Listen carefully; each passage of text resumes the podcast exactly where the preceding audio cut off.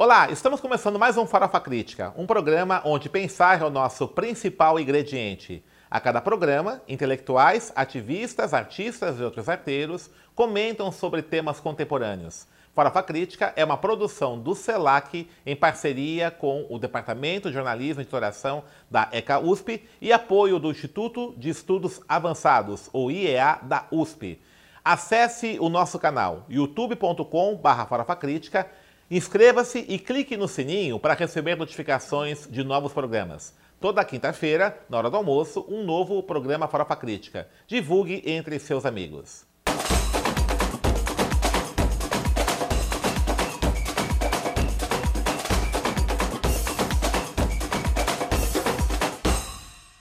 E o Farofa Crítica de hoje recebe Cristiane Gomes, jornalista, mestre pelo Programa de Integração da América Latina PROLAN, é, diretora de projetos da Fundação Rosa Luxemburgo, dançarina também do Bloco Afro e Lu Obadimi. Como ela diz no seu Facebook, né? Uma jornalista que dança e uma dançarina que escreve.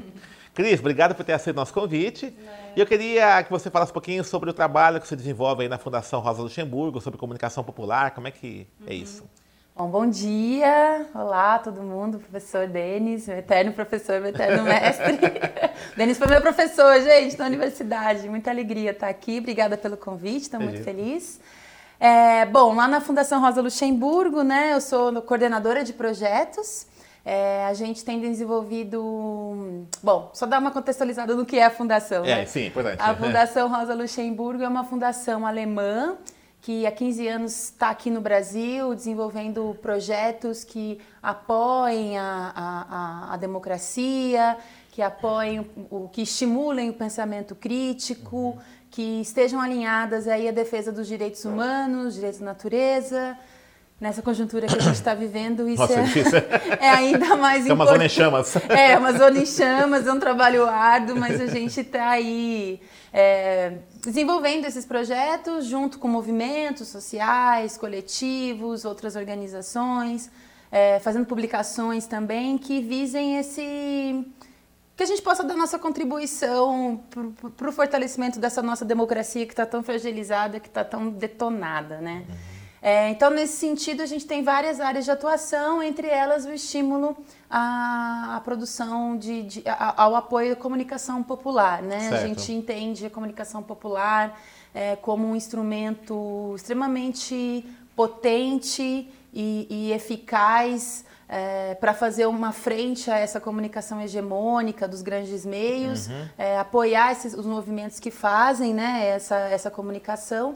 Então a gente está desenvolvendo aí alguns projetos junto com, principalmente coletivos periféricos uhum. que, que atuam com comunicação popular. Então, Isso tem crescido bastante, né, Cris, é, ultimamente, né? Você tem vários coletivos aí, né? Que, a, é, a que você atribui esse crescimento dessas iniciativas da periferia? Eu acho que é uhum. é um, um, uma tomada de consciência de que a gente precisa criar os nossos próprios meios. Certo. Os meios que a nossa própria linguagem, a nossa própria forma de comunicação. É, eu acho que essa luta, eu, enfim, não, não, desvalorizo, né, de, de incidir nos meios, nos grandes meios. E isso a gente está falando de comunicação, mas vale para tudo, né? Uhum. É, eu não, não quero criticar quem, quem acredita nisso, mas claro. na minha opinião a gente tem que criar a nossa própria, os nossos próprios campos.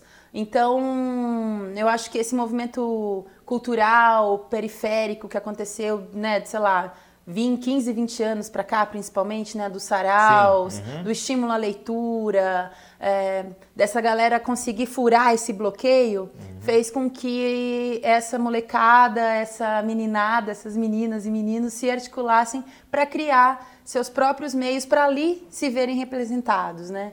Então, acho que a escritora ativista norte-americana Bell Hooks fala muito isso, né? Da importância da gente criar os nossos próprios meios. Ela fala no contexto das mulheres negras, mas eu acho que a gente consegue transferir isso também para os jovens, né? jovens uhum. que estão na periferia, porque né, a gente liga a televisão e assiste, sei lá, Globo, outro grande meio de comunicação, ou pega uma grande revista, a gente não se vê ali, né? Eu não consigo me reconhecer, não consigo reconhecer ali essa narrativa é, de ação, que essa riqueza que tem nas periferias. E quando aparece, parece aquela forma estigmatizada, né? Do, do da violência, da do ladrão, do bandido, né? Exato, é sempre essa narrativa, do, essa narrativa de dor, essa narrativa de, de violência. De potências, né? De falta, que claro, ela existe, a gente não está negando isso, mas existe também potência, existe também é, ação, é, criatividade.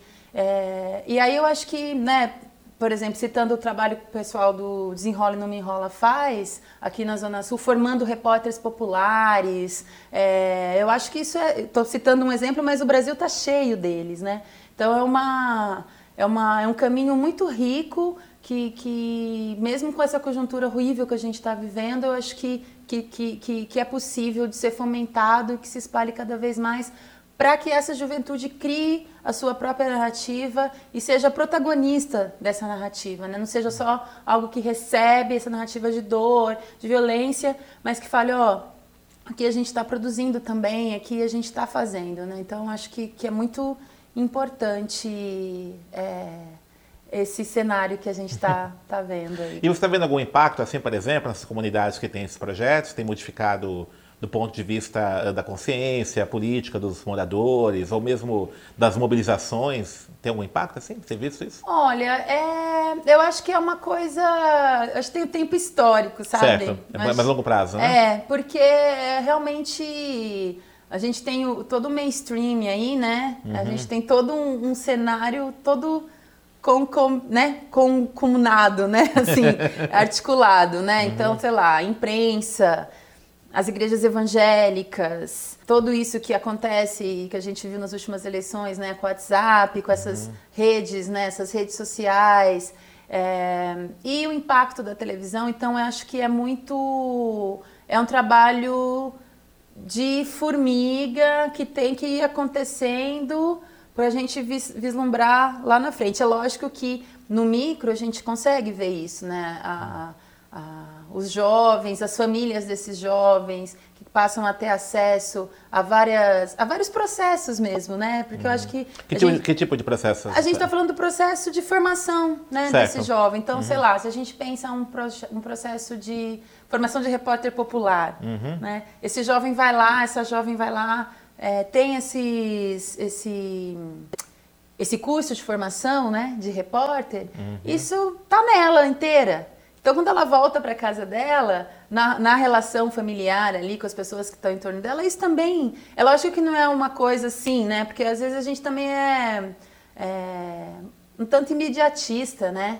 E, e, de querer que aquilo, de chegar e falar: olha, eu detenho conhecimento, vou ensinar para vocês e a partir de amanhã vocês estarão livres, vocês estarão na rua e a gente vai derrubar o presidente, sei lá. Infelizmente não é assim, né? Mas não é no, por não ser assim que isso não pode ser feito, né? Eu acho que é um processo é, que tem que ser constante, que tem que acontecer e acredito mesmo nas pequenas nas pequenas vitórias, né? Não uhum. só com a comunicação, mas eu acredito também na arte, a uhum. arte comunitária, a arte que acontece nas periferias, com teatro, com sarau, com poesia, com literatura, o encontro. Então, acho que é, essa juventude pode ser um polo irradiador assim para sua comunidade, com as suas famílias, né? Uhum. Mas é isso, é, é, é um, um, um, algo que tem que ir crescendo num processo histórico mesmo, uhum. porque é difícil algo milagroso e instantâneo nesse contexto tão adverso que a gente vive e, e acho que hoje em dia, especialmente assim, enfim, é, de uns anos para cá, desde o golpe contra Dilma e esse avanço dessas forças conservadoras na sociedade, e junto com uma crise econômica ferrenha, com desemprego avassalador, isso tudo tem impacto, né? Tem impacto na saúde mental das pessoas, né? Na saúde Estou falando do, do, do, sentimento, do subjetivo mesmo, né? Uhum. Então é, uma, é algo que a gente não desanima, continua lá, mas com essa percepção de que vamos lá, devagar e sempre, sabe? Certo. E você é jornalista, né? É, o que te levou a caminhar, a ir para esse campo né, você não, não, não aspirar, por exemplo, na grande imprensa, que isso infelizmente ainda está muito presente na é. parte dos é. alunos de jornalismo, né? Sim, sim, é. Todo mundo quer ir na Globo, é, né? Quer, na Folha, então, na Folha, é, é, né? Que de fato é, é o charme, né, da profissão e tal, né? É. Bom, eu, quando eu estava na universidade, eu entrei na universidade, a gente, né, esse imaginário de, ah, eu vou apresentar um telejornal, Não. né, ele é presente, né, mas à medida que ah, eu fui fazendo a universidade, eu tinha um professor que me dava muitos elementos críticos para pensar na sociedade, chamado Denis de Oliveira. E Mas não saiu, demais. Não, né? é, não, eu tive, eu tive a sorte de, é. de fazer... A Unimep era maravilhosa. É, a Unimep, é. a Universidade Metodista de Piracicaba. É, há uns anos atrás, acho que uns dois, três anos atrás, não brincadeira, já faz um tempo, a gente tive a sorte de pegar um momento uhum.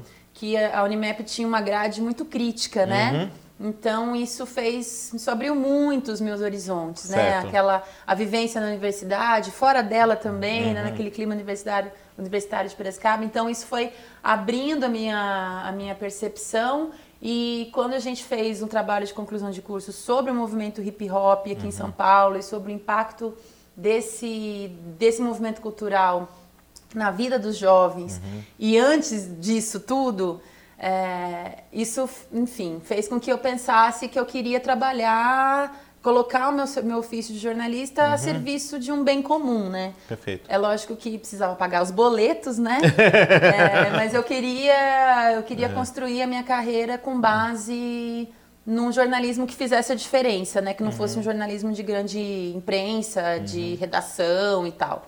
E aí eu tive também a sorte, graças às deusas, de conseguir trilhar esse caminho. Então, é, trabalhei com movimento sem terra por muito tempo, trabalhei com sindicatos, trabalhei com movimentos negros também, uhum. é, coletivos artísticos da periferia, é, organizações não, não governamentais né, na área de educação, uhum. na área de uhum. direito à cidade. Então eu fui sempre conseguindo trilhar uhum. esse caminho de, de, de de estar tá inserida num contexto onde eu trabalhava, trabalho, pago as minhas contas, mas consigo também aí fazer a diferença, defender um ponto de vista que eu acredito. Então, eu tinha, quando pequena, também um, um, um, sonho de trabalhar na TV Cultura, né? TV Cultura? E, e consegui também. Trabalhei lá por dois anos, que era o que mais assemelha, dentro da minha trajetória, é o que mais Você se aproxima. Trabalhou onde lá, na TV Cultura? Eu trabalhei na, no Manos e Minas. Ah, Manos e Minas, tá. Ah, é verdade, você é, tinha falado isso é. é. verdade. É. Eu trabalhei no Manos e Minas por dois que tá, tá anos. tá acabando, tá retirada, né? Absurdo, que acabou, é boa, é absurdo, né? É. E foi muito legal, assim, porque quando eu trabalhava lá, a gente... É na época do, do Robin, do como é que ele chama? Esqueci o nome dele. Do Nico? Do Nico, isso. É, é foi. Quando eu comecei a trabalhar, o Nico era o diretor. É. ah, aí mudou a direção. Eu não lembro agora o nome do diretor que entrou. Uhum. Mas, enfim, é, foram, eram... Uh, a gente passou por um processo também, porque assim, é, o programa tinha esse caráter de mostrar essa produção Sim, uhum. da periferia, é, negra, muito uhum. do que a gente estava uhum. falando no começo, né, uhum. de comunicação comunitária, porque a TV Cultura, por ser uma emissora pública, uhum. até então, deveria, né? Deveria, né? É o espaço onde a gente poderia ir sem rabos muito presos, né? É claro que a gente sabe que sempre existem alguns, né? Porque Estado é aquela coisa. Alguns rabinhos presos. Alguns rabinhos sempre estão ali presos. Mas a gente tinha ali um espaço muito privilegiado para uhum. poder tocar. Falava, né, de coisas legais, assim, mas uhum. tocava o dedo, colocava o dedo na ferida também, né? Então a uhum. gente conseguia fazer esse equilíbrio, essa equipe que a gente tinha ali na época, a Maria Amélia Rocha Lopes, a Mariana Gabriel, a uhum. gente fazia ali um, um, um timinho bem, bem bacana, Legal. assim, né? É, eu atuava como repórter, fazia edição da, das matérias, né, também. E aí foi engraçado que eu acho que em 2009, 2010, é, houve uma tentativa de acabar com o programa. Eu lembro disso aí, uhum. E é. foi muito legal a reação. Uhum. O pessoal foi lá na cultura, né? O pessoal né? foi lá, foi lá pressionou, a gente é. fez uhum. uma articulação, todo mundo lá acionou suas redes, a gente chegou a fazer algumas audiências na Assembleia Legislativa, é, alguns deputados é, estaduais progressistas ali apoiaram a gente, Suplicy que está em todas, né, também. Esse aí, não perde tá uma. Não perde uma, mas apoiou a gente lá também, o Gianazzi, o deputado Gianazzi, Carlos Gianazzi. Uhum. E aí foi, foi um processo muito bacana, a gente conseguiu reverter a situação. Eu acho que é porque a gente estava ali também num contexto favorável para isso. Era um ano eleitoral, se não me é, engano. É, 2010 era eleitoral. Uhum. E aí acabou, né, o governo do estado, uhum. acho que pensou, bom, a gente vai pegar uhum. mal e tal. E aí a gente conseguiu reverter esse o fim do programa. Certo. Então, assim, eu acho que é, a gente teve a nossa luta uhum. combinada com contexto favorável, tá. né?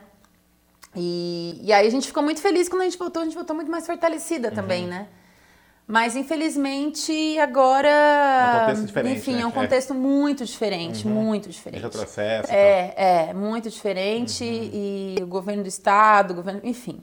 Uhum. Então, realmente teve. E eu acho que as pessoas também estão com uma certa, em geral, assim, um, uma angústia paralisante em alguns uhum. momentos. Né? Você percebe isso nos projetos de comunicação popular, essa, esse sentimento geral de, de um certo retrocesso, de uma angústia, não? Tem impactado os projetos? Como é que os meninos estão? Ah, eu acho que a juventude é. tem outra, outro modus outra operandi, pegada, né? Outra uhum. pegada, assim. Uhum. Eu acho que tem, lógico, tem um impacto, assim, é, enfim, é pensando em contextos, por exemplo, contexto do Rio de Janeiro, uhum. por exemplo, né?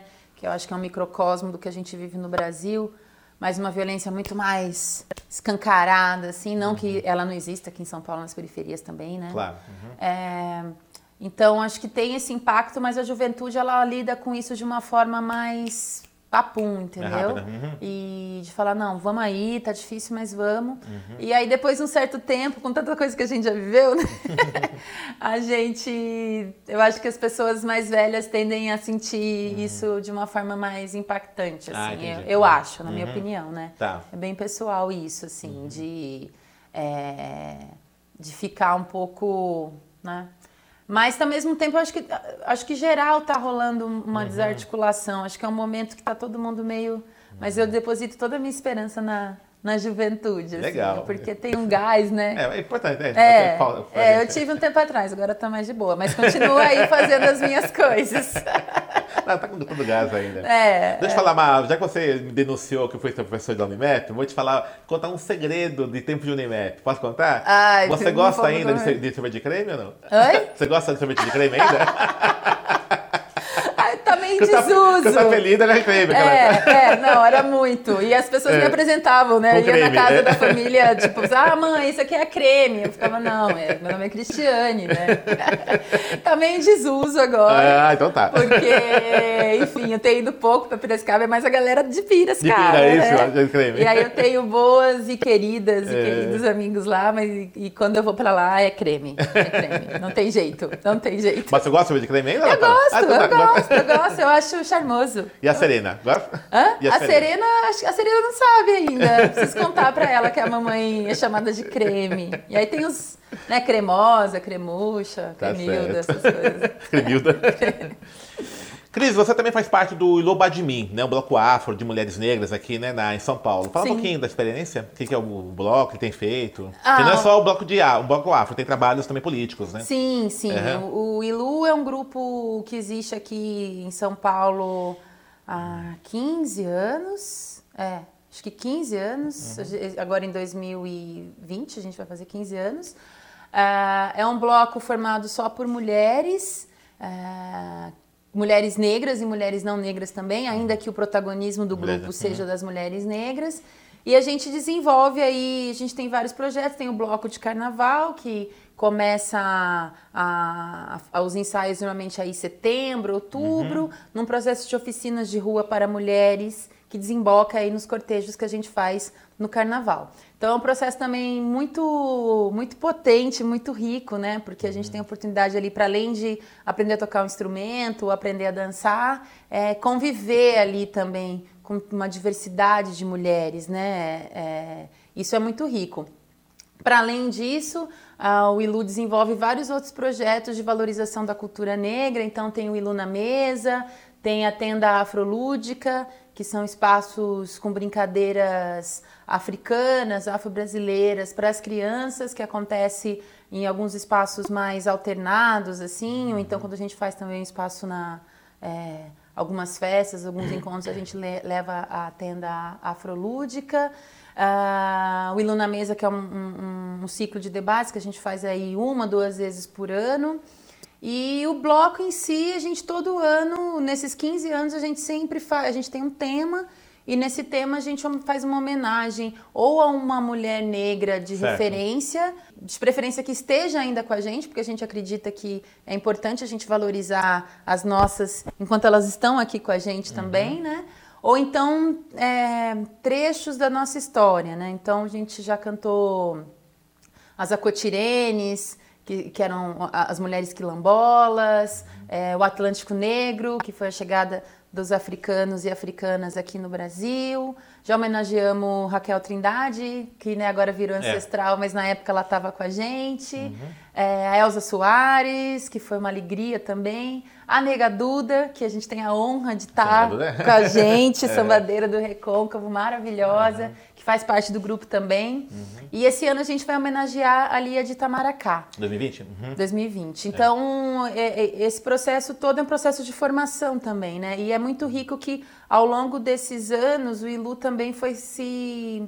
É, se moldando cada vez mais político é. É, nesse espaço público, porque a gente faz os ensaios na rua. Uhum. A gente tem uma sede que fica no Bom Retiro, onde tem cursos, é, atividades e tudo. Mas o nosso espaço é a rua, né? Uhum. A gente ensaia na rua. E é muito louco. É, eu que estou no grupo aí há 13 anos. Tá desde o comecinho? Tô desde o comecinho. Eu, uhum. na verdade, eu perdi dois carnavais. Uhum. Entrei no terceiro carnaval. Uhum. E, e aí as mudanças no espaço público é algo muito... Uhum.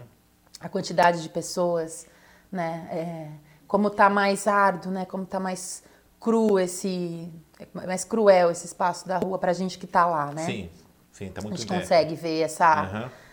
essa escalada, né? Uhum. De, de, de, eu, tenho assisti, é, eu, eu, tenho assistido, né? O, o, esse ano eu fui também, né? E de fato se percebe, né? É. Essa mudança, né? E é toda uma intervenção do centro de São Paulo muito forte, né? Tem um interesse até especulativo, né? De intervenção no centro. É, agora a gente está, por é. exemplo, sem lugar para ensaiar a gente, quando a gente é, engrena o processo das oficinas, a gente ensaia sempre os finais de semana, né? De sábado e domingo. Sábado a gente ensaia na, na Angabaú, embaixo ah. do, do, do viaduto ali, e domingo a gente ensaia na Praça da Chama patriarca, mas eu já renomeei, da uhum. matriarca. Matriarca. Praça da matriarca. Não faz sentido 400 mulheres ensaiando ali, chamando patriarca. de patriarca. Não, é a praça da matriarca. matriarca. Então, a gente ensaia na matriarca em cima. Uhum. E agora a gente está com um problema, porque o Anhangabaú está passando por reformas, Formas. né? Uhum. Tá tudo em obra ali, uma obra totalmente para gentrificar o centro, Sim, né? Higienista, uhum. para tirar ali aquele espaço. E a gente está, e não só assim, ah, estamos sem espaço para ensaiar, é que esse, essa uhum. falta de espaço está relacionada com uma tentativa né, institucional do governo da cidade, que está alinhado com o governo do, do estado, que está alinhado com o governo federal, de impedir que as pessoas fiquem naquele espaço, né? Uhum. Sejam elas nós ou sejam elas também as pessoas que moram na rua, né? Como se as pessoas morassem na rua porque, ah, eu quero morar na rua, que legal, né? Uhum. Parece isso, né? Quando, é uma opção da pessoa. É uma né? opção da pessoa, né? Quem quer morar na rua? É. As pessoas moram porque realmente não tem. Não tem pra onde ir. Não tem pra onde ir. É lógico que você tem um caso ou outro de uma pessoa que, sei lá, tem uma questão de esquizofrenia, alguma outra questão de saúde mental, mas, mas isso é uma minoria. É, é. E mesmo assim também é um problema ter ser tratado, exato, né? Exato, exato. É. Exatamente, exatamente. Uhum. Então enfim, é muito lamentável que a gente está assistindo aí. E se alguém quiser conhecer o Ilu, tem o site do Ilu, você quer falar um pouquinho? Tem, tem o site, uhum. é www.iluabadenim.com.br e tem as redes sociais, né? Tá no Facebook, no Instagram, é, Twitter acho que não tem, mas no Facebook e Instagram é possível. Ilu Obadenim, né? Ilu Obadenim. Okay. A gente retorna os ensaios agora em setembro. Uhum. É. Em setembro a gente volta aos ensaios. Aos sábados e domingos. Aos sábados e domingos. Tá. Não, no, no, primeiro momento é alter, são alternados. Sábado ou domingo, Sábado né? ou domingo, uhum. até dezembro. Tá. Aí a partir de janeiro, sábados e domingos até o carnaval. Tá. É o local, vocês estão aí na venda por causa do... É, a gente é. segue aos domingos na matriarca, né? É, na matriarca. e aos sábados a gente tá, tá vendo como é que a gente vai, onde a gente uhum. vai, onde a gente vai. Muito bem. Obrigado, linda. Valeu. Ah, que ótimo te ver, rever. Adorei, foi ótimo. Parabéns aí pelos projetos. Obrigada, sucesso. Obrigada. E está convidada para vir mais vezes aqui. Ah, é só me chamar que eu venho. Então tá bom. e um beijo para Serena. Pode deixar, pode deixar. Estamos encerrando então mais um programa Farofa Crítica, que hoje conversou com a jornalista Cristiane Gomes. Acesse nosso canal no YouTube, youtube.com.br farofacrítica. Inscreva-se, clique no sininho para receber notificações. E para encerrar, uma frase do Pablo Neruda. Escrever é fácil. Você começa com letra maiúscula, termina com ponto final. No meio, põe ideias.